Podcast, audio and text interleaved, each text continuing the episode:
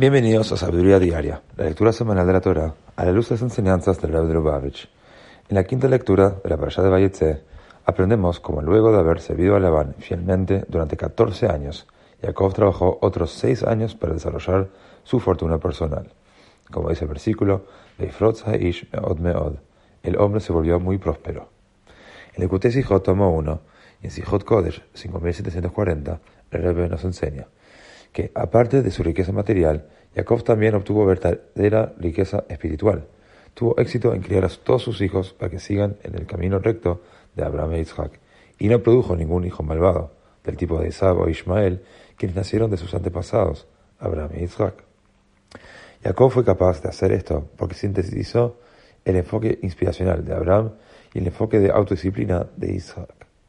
Al relacionarse con Dios con sinceridad simple, Jacob trascendió las diferencias entre los enfoques opuestos de sus antepasados y fue capaz de relacionarse igualmente bien con cada una de las diferentes personalidades de sus hijos. Fue también debido a esta sinceridad simple que Jacob pudo ganarle la partida al artero y confabulador Labán. El ejemplo de Jacob nos enseña que a pesar de que la lógica y la razón tienen su lugar, el fundamento de nuestra relación con Dios es la sinceridad simple.